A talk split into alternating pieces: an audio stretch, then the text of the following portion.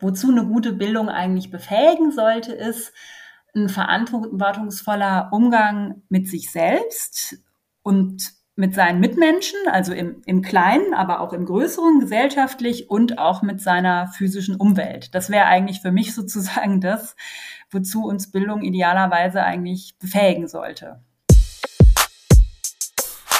BIM Talk, der Podcast des Berliner Instituts für empirische Integrations- und Migrationsforschung. Hallo und willkommen zur sechsten Folge beim BIM Talk, unserem Podcast vom Berliner Institut für empirische Migrations- und Integrationsforschung. Heute geht es bei uns um Bildung, ein Thema, über das wir seit langem sprechen wollten. Und jetzt haben wir mal den Studienbeginn im Oktober zum Anlass genommen, das endlich zu machen. Als Gast haben wir uns Eileen Edele eingeladen. Sie forscht zu Lern- und Lehrformen in der Migrationsgesellschaft. Bei uns am BIM leitet sie die Abteilung Bildung und Integration und ist Professorin am Institut für Erziehungswissenschaften an der Humboldt-Universität zu Berlin. Hallo Eileen. Hallo, ja, ich freue mich hier zu sein und dass unser Gespräch heute endlich stattfindet. Und Daniel ist natürlich auch dabei. Ja, hallo. Hallo Helene, hallo Eileen. Hallo Daniel. Eileen, es ist Oktober und das Unisemester startet.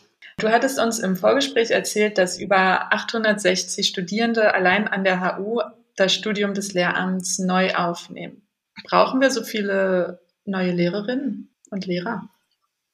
Ja, also die Antwort ist glasklar und eindeutig ja. Also es fehlen aktuell massiv Lehrkräfte an Schulen in Deutschland, in allen Bundesländern ähm, jetzt mal speziell für Berlin, also laut Senatsverwaltung, ich glaube, das sind jetzt Zahlen aus dem Mai, da haben 1500 Vollzeitäquivalente gefehlt. Und allen Prognosen nach, die es gibt, seien die jetzt von der Kultusministerkonferenz oder auch aus der Wissenschaft, also die genauen Zahlen gehen da zwar auseinander, aber an sich sind die sich alle einig, dass ähm, dieser Mangel eben auch uns noch lange begleiten wird. Also ja, wir brauchen auf jeden Fall mehr ähm, Studierende äh, im Lehramt und die das dann eben auch abschließen. Wie wirkt sich denn der Mangel an Lehrerinnen und Lehrern an, in den Schulen überhaupt aus? Ja, ich glaube, ganz generell kann man auf jeden Fall sagen, dass die Qualität natürlich leidet, weil ähm, es gibt natürlich Unterrichtsausfälle. Und ähm, die Lehrkräfte, die in den Schulen vor Ort sind, die haben natürlich dann einfach noch mehr zu tun, stehen noch mehr unter Druck und haben dadurch auch weniger Kapazitäten für Aufgaben, die sie vielleicht nicht so ganz im Kern ihres äh, Aufgabengebiets sehen. Also, ne, denk, wenn man da jetzt an, an Elternarbeit denkt, die aber ja eben auch wichtig ist und auch vielleicht gerade bei mit migrantischen Familien sehr wichtig ist. Ähm, oder dass sie auch mal außerhalb mit ihren äh, SchülerInnen ähm, ein Gespräch suchen, aber auch, dass sie vielleicht ihren Unterricht ähm, einfach ähm, möglicherweise nicht mehr so aufwendig vorbereiten können, wie, wie wenn eben nicht dieser krasse Mangel da wäre. Und im Grunde ist es natürlich im Moment gerade total problematisch, dass es diesen Mangel gibt, weil wir ja auch jetzt wissen, das habt ihr vielleicht auch in den Medien gehört in der letzten Zeit, ähm, dass unser Bildungssystem eigentlich sich wirklich in einer ziemlich kritischen Lage befindet. Ne? Also jetzt gerade gab es irgendwie die Ergebnisse aus der Vera-Studie. In Berlin erreichen irgendwie 40 Prozent der Drittklässlerinnen nicht die Mindeststandards in Mathe und in Deutsch und sogar 60 Prozent von den AchtklässlerInnen, die eine Sekundar- oder Gemeinschaftsschule besuchen.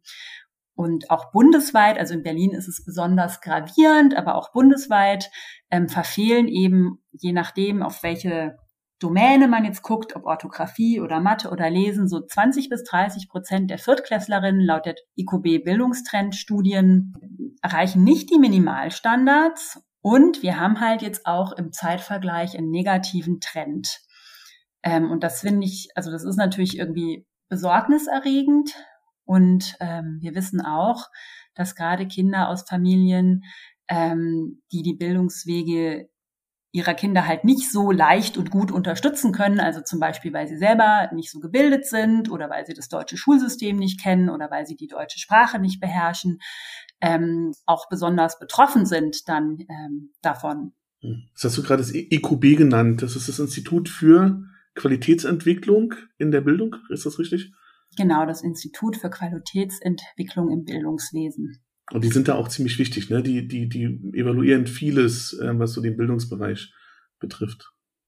Ja, ganz genau. Also die sind ähm, einfach beauftragt von der Kultusministerkonferenz mit dem Bildungsmonitoring und führen da eben in regelmäßigen Abständen dann einfach ähm, ähm, ja testen Kompetenzen in der vierten und in der neunten Klasse und da das eben auch schon seit einer ganzen Weile geschieht, können die da inzwischen eben auch im Zeitverlauf dann anschauen, wie ja wie sich die Trends entwickeln. Wie kommt es denn, dass so wenig Lehrer und Lehrerinnen da sind? Ist das, ist das auch eine Fehlplanung? Ist das Interesse am Studiengang ähm, zu gering?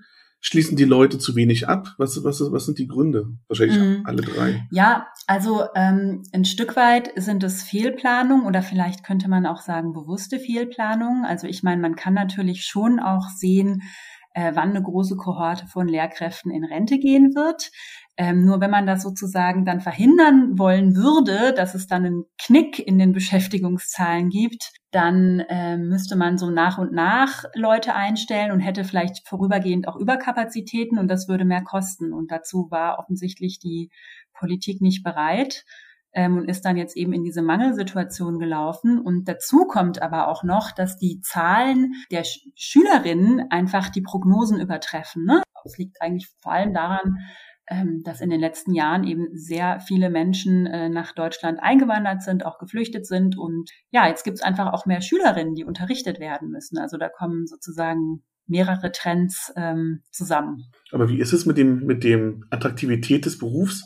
Gibt es genug Bewerbungen auf die Studienplätze?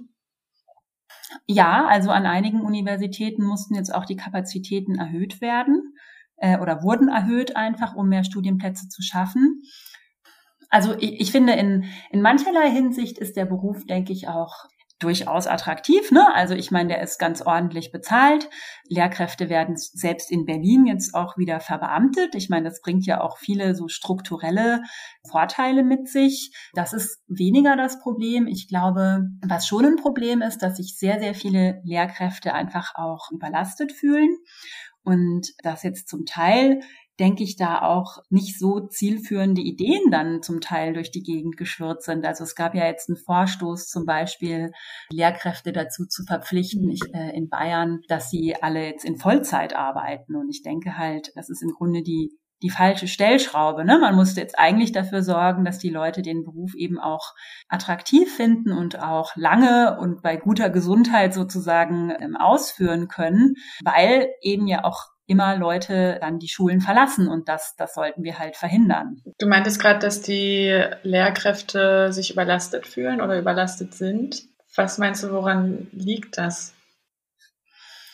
Hm, also das hat auf jeden Fall viele Ursachen, würde ich sagen. Aber ich glaube, es liegt an einer hohen Verdichtung auch von ihrem, von ihrem Arbeitsalltag. Ne? Also viele beklagen ja, dass sie zum Beispiel kaum Pausen haben, dass sie teilweise irgendwie nicht mehr zur Toilette gehen können an so einem Schultag. Ähm, und ja, und ich glaube, es liegt aber auch daran, ähm, dass da eigentlich auch viele Aufgaben zu bewältigen sind, die über das eigentliche Gestalten von Unterricht halt hinausgehen. Ja, also dass da zum Teil, also jetzt gerade vielleicht auch im, für, für neu zugewanderte ähm, SchülerInnen zum Teil auch ähm, sozialpädagogische Aufgaben eigentlich anstehen, für die aber eben auch nicht immer Fachkräfte an den Schulen da sind. Ja, es, es gibt in manchen Bundesländern, glaube ich, einfach immer noch keine PsychologInnen an Schulen, die sich eben auch um Probleme, ja, mit Problemen auseinandersetzen können, die einfach eher in die Profession Psychologie fallen und nicht in die von Lehrkräften. Genau, also ich glaube, es sind, es sind viele Aufgaben, die einfach über das pure Unterrichten auch und das, worauf Lehrkräfte ja im Studium auch vorbereitet werden, halt auch hinausgehen. Viele Lehrkräfte finden übrigens auch die Arbeit mit Eltern sehr anstrengend. Da denke ich manchmal, dass wir vielleicht in der Ausbildung auch noch ein bisschen mehr Wert drauf legen sollten, sie auch darauf irgendwie vorzubereiten. Ja, das ist interessant. Man sagt ja, dass die SchülerInnen ein bisschen anstrengender geworden sind. Also, dass eine Klasse mit 30 SchülerInnen vor 30 Jahren nicht so aufwendig war zu unterrichten wie heute. Und ich glaube, das trifft dann auf die, Lehr auf die Eltern auch zu. Auch Eltern sind möglicherweise anstrengender geworden, wenn ich an meine eigenen Elternabende denke. Heute, heute bin ich wieder bei einem. Ähm, ich muss gerade bei dem, was du sagst, muss ich daran denken, dass ich in einem Forschungsprojekt gearbeitet habe, das hieß Bildungsarbeit im Umbruch. Und wir haben uns angeguckt, wie sich Bildungsarbeit verändert für diejenigen, die in der Bildung arbeiten. Und was wir da festgestellt haben, ist, dass es in der Weiterbildung eher eine Ökonomisierung gibt, also dass man sozusagen die billigsten Anbieter nimmt, die dann die Weiterbildung ähm, organisieren. In der, in der Hochschule haben wir vor allen Dingen eine Manageralisierung gefunden, also so einen neoliberalen Zeitgeist, der so an den, an den Universitäten Einzug genommen hat. Und in der Schule haben wir einen großen Anteil von Bürokratisierung auch gefunden, aber eben auch von neuen pädagogischen Herausforderungen. Und ich erinnere mich, dass wir ein Interview geführt haben in Berlin-Kreuzberg in einem Gymnasium mit einem Lehrer, der uns das Interview sich wirklich genutzt hat, um einfach mal anderthalb Stunden lang einen Rant auf seinen Job zu machen. Ähm, und er hat es so beschrieben, dass er gesagt hat, er ist in, die, er ist in dieser Schulklasse mit 30 Kids, Chemielehrer, Chemie und Physik, glaube ich. Und ähm, manchmal ist er froh, wenn am Ende der Stunde die zwei suizidalen Kids irgendwie betreuen konnte und dann gibt's noch drei Kids, die irgendwie dealen und fünf, fünf sind irgendwie, können nicht stillsitzen und können nicht zuhören. Also manchmal ist gar nicht an Inhalt zu denken, sondern er muss eigentlich, er hat einfach 30 Menschen vor sich. Und was ich mich so ein bisschen frage, ist, ähm, wie gut wird man eigentlich durch das Lehramtsstudium auf diese Realität, die einen erwartet? Also einerseits 30 SchülerInnen, dann aber auch noch 30 sehr diverse SchülerInnen, also mit ganz, ganz vielen sozialen und äh, Hinterkünften, äh, Herkünften. Wie, wie, wie wird man darauf vorbereitet? Wird man darauf gut vorbereitet? Mhm. Ja, das ist auf jeden Fall eine total gute Frage. Ich habe äh, neulich äh, in meinem Umfeld äh, auch gerade wieder mit jemand gesprochen, ähm, da einer, einer neuen Lehrkraft, die jetzt dieses Jahr zum ersten Mal ähm, eine, eine Klasse übernimmt und dann sagte sie, ja, also an der Uni hätte sie sowieso überhaupt nichts gelernt, was ihr dafür irgendwie helfen würde. Das hätte sie alles nur im Referendariat gelernt. Da war ich natürlich kurz ein bisschen ähm, persönlich betroffen und habe mich gefragt, hm, was bedeutet das? Sie hat, sie hat nicht in Berlin studiert, muss ich dazu sagen. Ähm, und dann habe ich aber nochmal nachgedacht und also ich, ich denke, Lehrkräfte stehen echt vor vielen Herausforderungen, auf die sie auch nicht vorbereitet sind, nicht ausreichend vorbereitet sind. Aber ich finde auch, ähm, dass wir in der Bildungsforschung, in der pädagogischen Psychologie mittlerweile wirklich sehr viel Wissen auch generiert haben, das schon sehr wichtig ist für die Arbeit an der Schule. Ja, also zum Beispiel, was macht eigentlich guten Unterricht aus? Oder wie muss eigentlich das Lernklima an einer Schule beschaffen sein oder das, auch das Schulklima, damit eben auch Schülerinnen mit, mit Einwanderungsgeschichte da gut lernen können. Also wir wissen schon ganz schön viel. Und ähm, wichtig ist es aber daher, dass wir einerseits in der universitären Lehre halt uns auch wirklich auf dieses Wissen berufen und das vermitteln und nicht vielleicht irgendwelche speziellen Steckenpferde, die dann vielleicht auch manche Lehrende an der Uni so haben. Und auch und da denke ich, können wir auch noch besser drin werden, dass wir von diesen Inhalten halt auch immer wirklich den konkreten Praxisbezug rausarbeiten. Ne? Also, dass wir klar machen, in welcher Situation braucht ihr das Wissen, was bringt euch das? Gleichzeitig finde ich aber auch, dass jetzt eine Ausbildung an der Uni auch nicht nur dafür da ist, sozusagen unmittelbar anwendbares Praxiswissen zu generieren, sondern dass es ja irgendwie auch von Studierenden den Horizont erweitern soll und irgendwie ja zum kritischen Denken befähigen soll und zu einer zu einer vertieften Auseinandersetzung mit was, zu einem systematischen Nachdenken über Dinge. Also ich finde, ich ich verwehre mich auch so ein bisschen dagegen, also wenn dann vielleicht manchmal von Studierenden so ein Einwand kommt, ja, Brauche ich das jetzt unmittelbar für die Praxis, würde ich sagen, vielleicht manche Dinge, die vermittelt werden, auch nicht, aber das ist auch in Ordnung. Also Daniel, das, das Beispiel, das du jetzt gerade äh, geschildert hast von dem äh, Gymnasiallehrer aus Kreuzberg, ich glaube, das war ein besonders drastisches. Ne? Also aber vielleicht ein Punkt, den man auch noch mal rausheben muss, ist, dass wir ja in den letzten Jahren in Deutschland auch inklusiver geworden sind. Also nicht nur im Hinblick darauf, dass wir inzwischen auch mehr Schülerinnen aus eingewanderten Familien in den Schulen haben, sondern dass wir ja auch die Inklusion im Sinne von ähm, Schülerinnen eben mit, mit Beeinträchtigung ähm, verstärkt. Also es gibt zwar immer noch auch deren separate Beschulung, aber dass die eben halt jetzt auch verstärkt äh, in den allgemeinbildenden Schulen sind.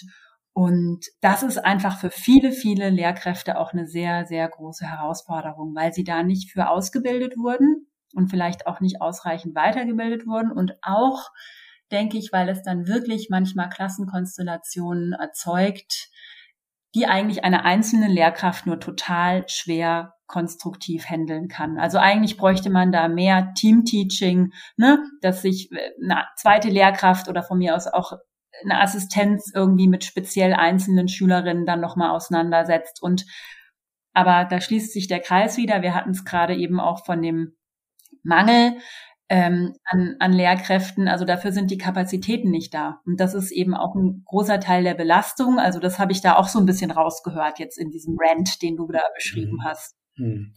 Ja, ja, es war genau so. Also das war auch zu der Zeit, als die PISA-Studien gerade, das ist schon eine Weile her, da waren die PISA-Studien gerade so am Beginn.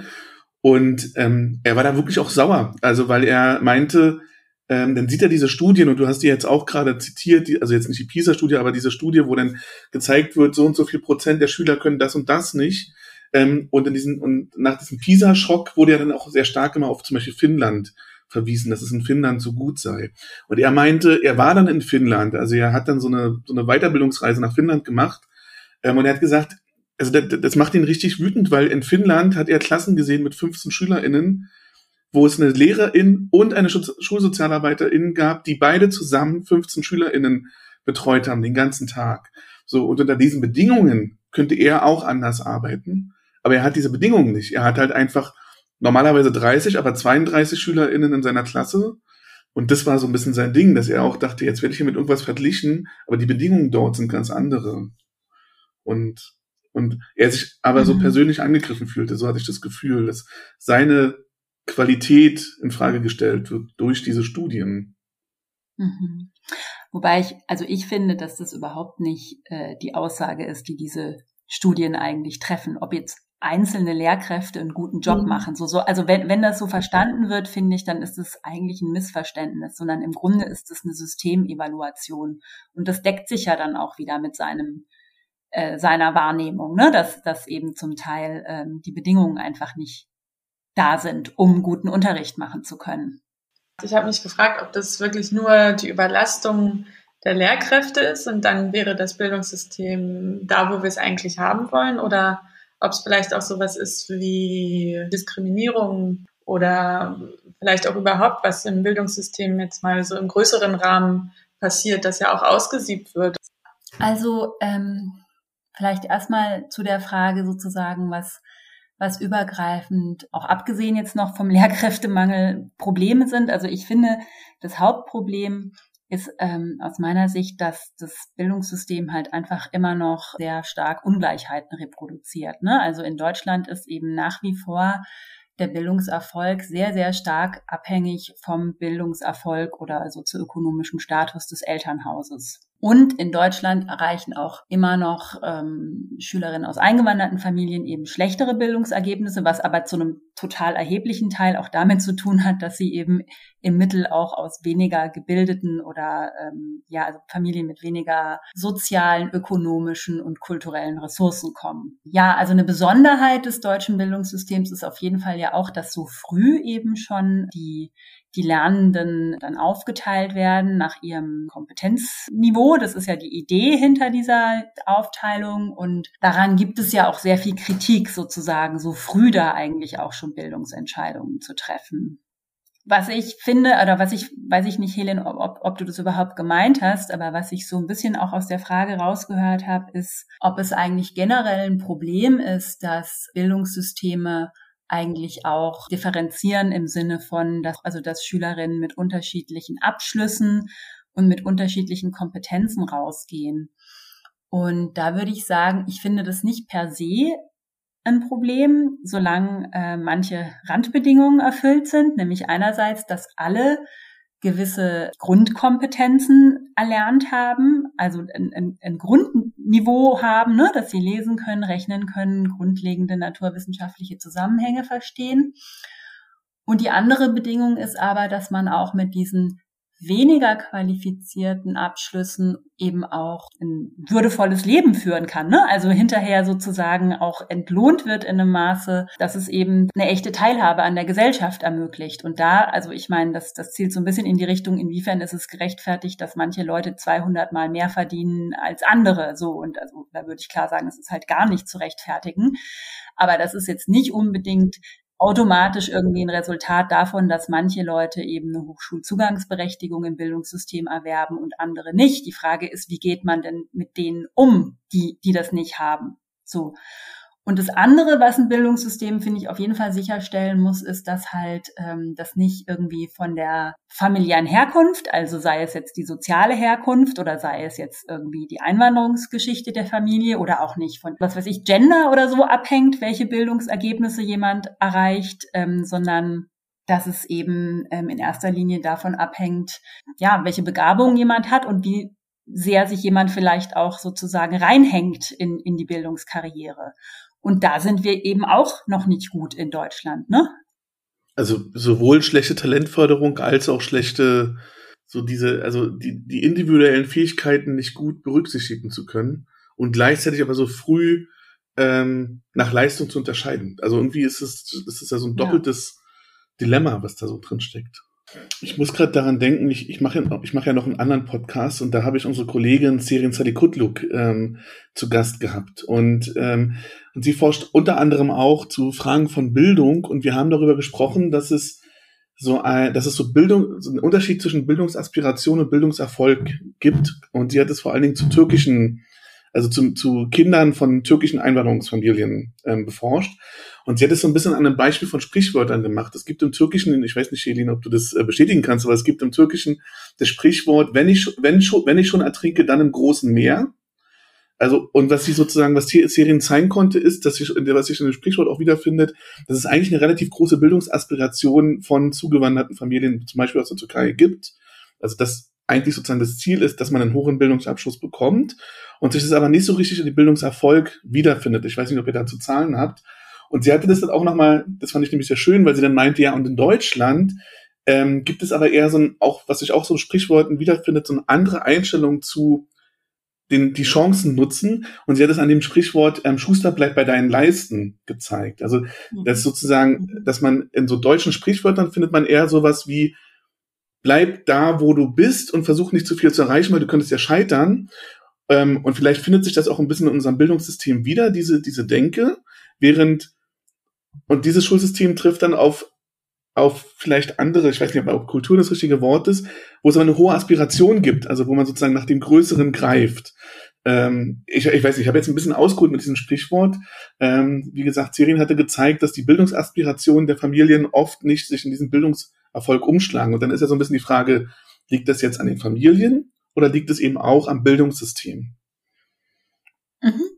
Ja, das ist ein ganz, eine ganz spannende Ausgangslage. Ähm, genau, also ich glaube, wir hatten im Vorfeld auch mal drüber gesprochen, ähm, ob es auch so Mythen mhm. gibt ne, zum ähm, Bildungserfolg von, von Schülerinnen mit Einwanderungsgeschichte. Und ähm, ja, also was leider kein Mythos ist, ist sozusagen, das hatte ich vorhin, glaube ich, gerade auch schon erwähnt, dass ähm, eben im Durchschnitt Schülerinnen aus eingewanderten Familien immer noch geringere Bildungserfolge erlangen. Also sei das im Hinblick auf Abschlüsse oder auf Noten oder auf gemessene Kompetenzen. Aber ich glaube, wozu es total viele Mythen gibt, ist, woran das liegt. Und einen hast du jetzt auf jeden Fall gerade schon mal entkräftet, Daniel, und das wissen wir sehr gut aus der Forschung. Also woran es definitiv nicht liegt, ist, an einer fehlenden Motivation oder eben auch Bildungsaspiration in eingewanderten Familien. Also da gibt's manchmal auch, ähm, äh, wird es so zusammengefasst unter dem Schlagwort Immigrant Optimism. Das ist so die Idee, also dass eigentlich migrierte Familien auch nicht zuletzt oft ausgewandert sind, um ihren Kindern eben gute Lebenschancen bieten zu können und ähm, dann eben auch schon ähm, das ja dann dann eben auch ganz hohe Aspirationen besitzen, was eben die Bildungswege ihrer Kinder dann in der neuen Heimat sozusagen angeht. Also das wissen wir sehr gut. Es ist äh, Kinder aus aus migrantischen Familien und ihre Eltern, die wollen was erreichen. in ihren Bildungswegen. So, also da, daran liegt es schon mal nicht.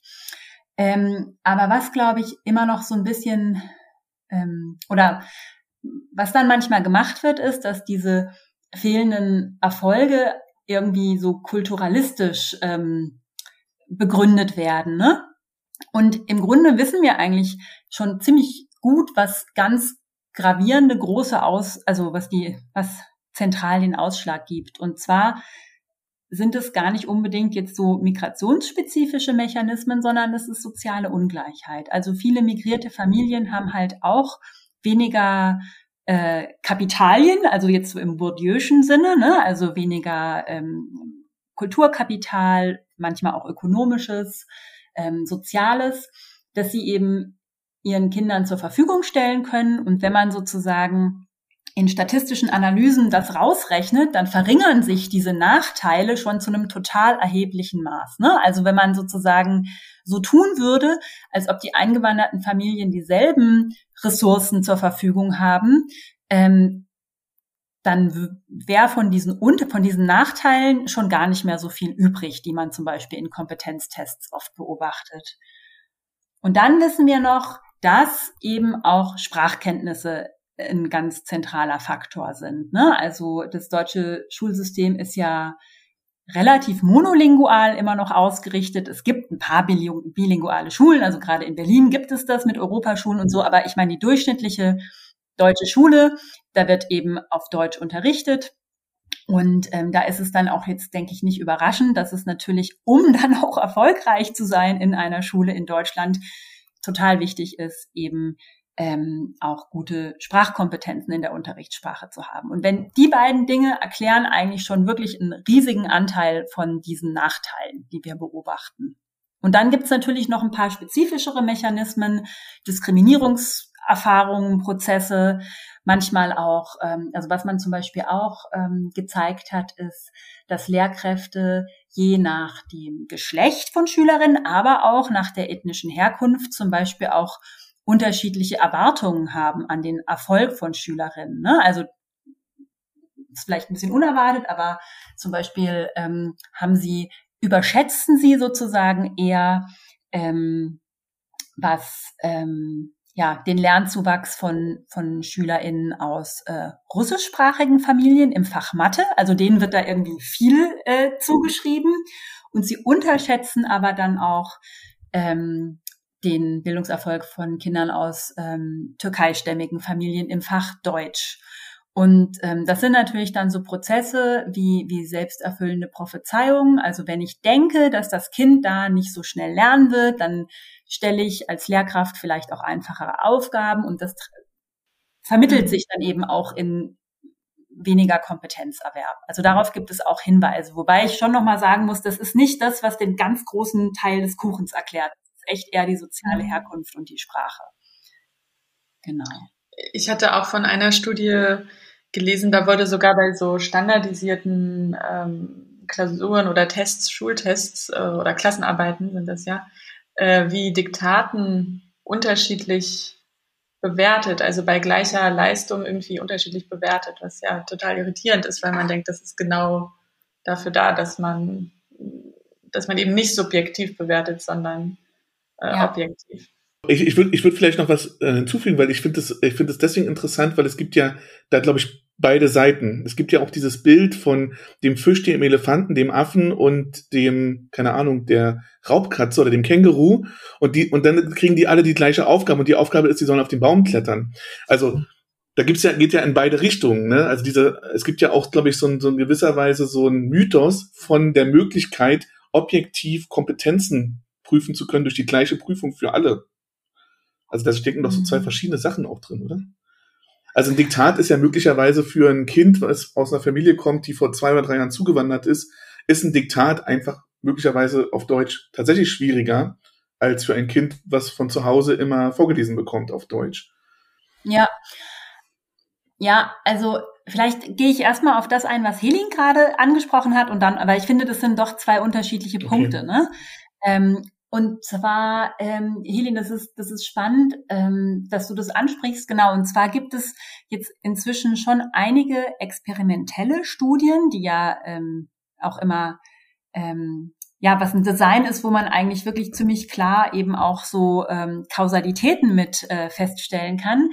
Ähm, zum Beispiel Vignettenstudien, wo eben vermeintlich das Diktat von einem türkeistämmigen Schüler und das Diktat von einem deutschstämmigen Schüler korrigiert wird und dann eben geguckt wird, wird die Leistung gleich beurteilt. Und da haben sich wirklich jetzt mehrfach auch schon Unterschiede in der Bewertung durch Lehrkräfte gezeigt, was natürlich erstmal alarmierend ist.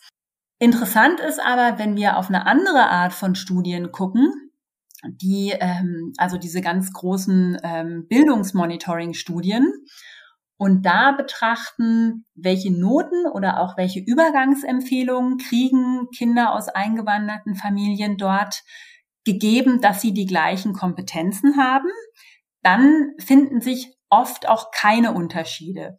Und ähm, tatsächlich untersuchen wir das gerade in der Bildungsabteilung ähm, am BIM, also Christian Hunkler ist da äh, federführend in der Meta-Analyse und haben leider noch nicht die Ergebnisse, aber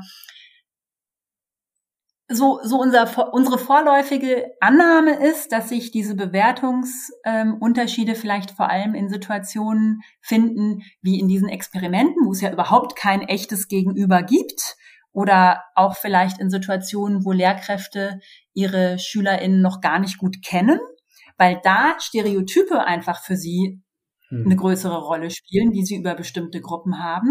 Dass das aber, und das ist jetzt ein bisschen die Hoffnung sozusagen, gesellschaftlich die Hoffnung, in der Bewertung von ähm, tatsächlichen Schülerinnen, die Lehrkräfte eben auch schon einige Zeit unterrichten und kennen, nicht so eine große Rolle spielt, weil sie da nicht mehr so sehr sich auf Stereotype ähm, also darauf zurückgreifen, sondern eben tatsächlich mehr über ihr Wissen über die Schülerin, über den Schüler. Mhm. Genau.